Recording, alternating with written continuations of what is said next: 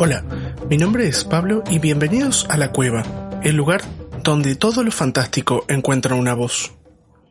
Frank Verlaine nos trae en este episodio una historia que toca de cerca una temática no solo controversial, sino que mirada de una perspectiva única. Sin más preámbulos, conozcamos la historia de esta semana. Jamás pude llegar a comprender la vitalidad de ciertas cosas en la vida. Yo era un hombre fiel, un buen hijo, un buen padre, un buen hermano. Yo tenía todo y cuanto deseaba, y no me importaba demasiado. Era tan estúpido, tan sintético. Ya no tengo nada, ni siquiera conservo un céntimo de suerte. En este momento, mientras intento con gran dificultad recorrer el pequeño pasillo que separa la sala de estar de mi habitación, dos lágrimas ácidas caen de mis ojos, si es que se les pueden llamar ojos. Estos no son ojos humanos. El cuerpo me pesa tanto que no puedo evitar el cansancio y debo detenerme. Comprendo que el famoso dicho uno muere de la misma manera que vive es una verdad ineludible.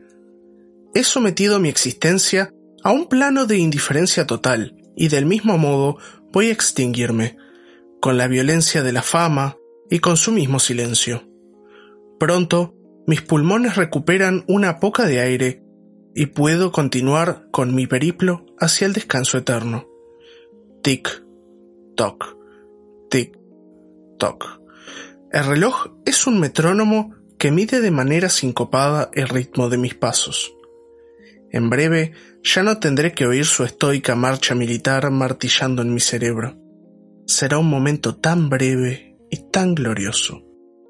Tan breve, mis amigos. La luz que proviene del interior ilumina mi cuerpo cadavérico, esta masa de remaches, circuitos, rasgos diabólicamente trazados y miembros deformes.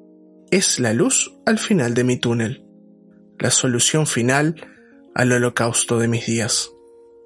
Todo comenzó aquel día y lo recuerdo perfectamente. Era un día ordinario para mí, pero visto desde mi posición actual fue un suceso extraordinario. Tenía puesta la mirada sobre aquel halo cibernético y etéreo de una pantalla LED. No podía dejar de mirarlo, me hipnotizaba. A mis espaldas se sucedió el desastre. Una mujer y su hijo arrollados por una bestia de metal y humo. La multitud se arrojó a sus pies, ansiosos por obtener lo más rápido posible la mejor postal de aquel desastre, todos sacando al mismo tiempo su aparato demoníaco de los bolsillos, presionando al mismo tiempo su botón deshumanizador, iluminando con su estallido de indiferencia aquella tragedia. La mujer murió al poco tiempo camino al hospital, y el niño podría haberse salvado. Un minuto de nuestro tiempo lo hubiese salvado. Esa noche fue un infierno de neón y sangre, debo confesarlo.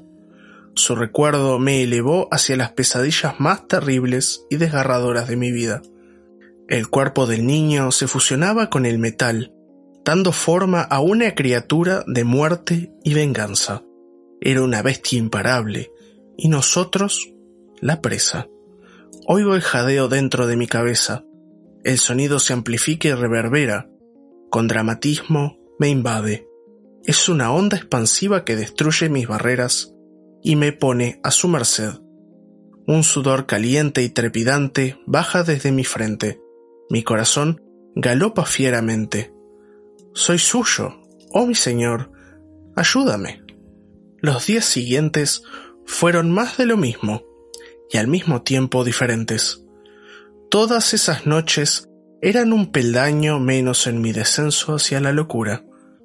Explosiones y dolores interminables en mi cabeza, que poco a poco me fueron confinando a una sucia cama de una mísera plaza. Una semilla de dolor y amargura que brotó de mis entrañas, una semilla metálica, impoluta y llana, tan llana como mi percepción de la vida. El horror fue tan grande que no tardé en tapar todos los espejos.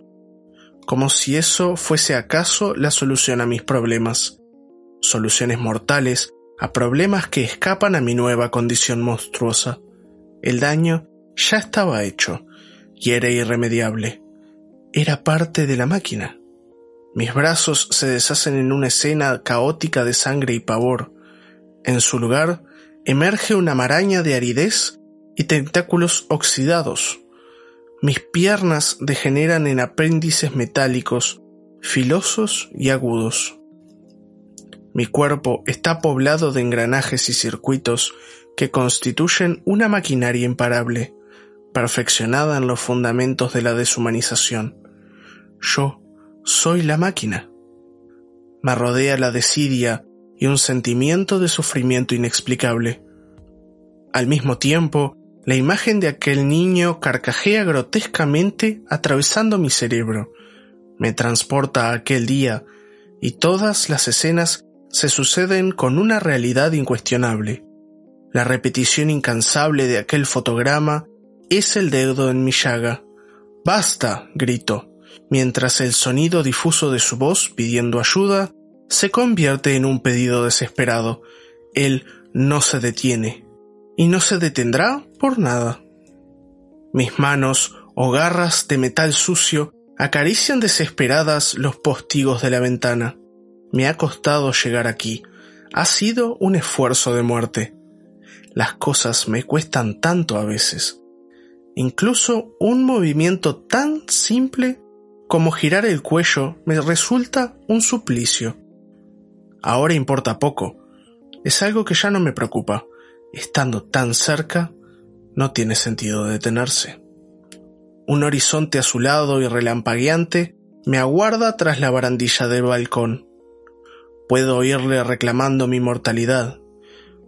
¿Pero qué es eso? ¿Quiénes son esas personas? Me digo al ver cómo cientos, iguales a mí, caminan hasta el límite de sus balcones. ¿Qué clase de visión infernal es esta? Sus cuerpos horrorosos y abultados me sonríen desde la distancia. La plena conciencia del dolor y la pérdida del factor humano nos unen. Estamos juntos en esto. Nosotros lo creamos. Y pronto lo reduciremos a cenizas. Una voz triste y dura se deja oír, atravesando la barriada con una fuerza titánica. Una ambulancia, por favor. Tenemos una mujer y un niño heridos en la 145 de Metrocoln. La voz pierde fuerza, pero no así su mensaje. El mensaje es muy claro. Parado aquí, contemplando el futuro que he perpetrado, no puedo sino sentirme culpable, culpable y ansioso por pagar el precio de mis errores. Uno a uno, veo sorprendido como miles de cuerpos amorfos y tullidos caen como torpedos desde la cima de su propia miseria. Comprendo rápidamente. La voz ha resurgido con mucha más fuerza. Esa voz triste es ahora un vendaval, un tornado sintetizado a través de Dios sabe qué garganta. Sus palabras son como agujas que penetran la carne y la hacen pedazos. Este es mi boleto de ida, digo absorto, notando que mi voz también es de esa criatura sin rostro. He perdido toda humanidad y soy uno más de esta masa de terror e ignorancia que condena al mundo. Una fría gota de lluvia golpea el pavimento. Le siguen otras. Las gaviotas metálicas siguen arrojando sus fríos cuerpos hacia la inmensidad de un mar oscuro e imponente. Esta lluvia de un color rojo diabólico nubla la vista. Me siento aterrado, pero pronto se apaga en mi interior tal sentimiento. Ya no siento nada y me dejo caer. Ese mar horrendo que me aguarda es la locura. Ahora lo comprendo. La voz se incorpora con poder, elevando su grito estoico sobre la existencia maltrecha de sus propias criaturas de odio e indiferencia. He perdido toda la humanidad. Y soy uno más de esta masa de terror e ignorancia que condena al mundo. Soy el hombre máquina. Gracias nuevamente por escuchar. Si tienes una historia que quieras compartir, contáctanos por redes sociales. Estamos en Facebook e Instagram. Muy buena semana y hasta el próximo episodio.